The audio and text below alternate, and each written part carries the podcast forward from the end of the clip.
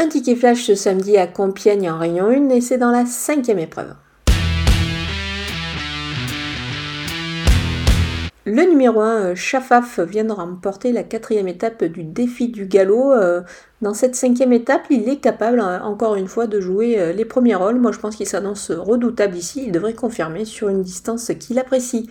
Je vais le prendre en base pour un couplet gagnant en champ réduit et je vais donc l'associer avec le numéro 4 Parchemin qui a lui aussi euh, brillé dans cette catégorie et ce tournoi du défi du galop.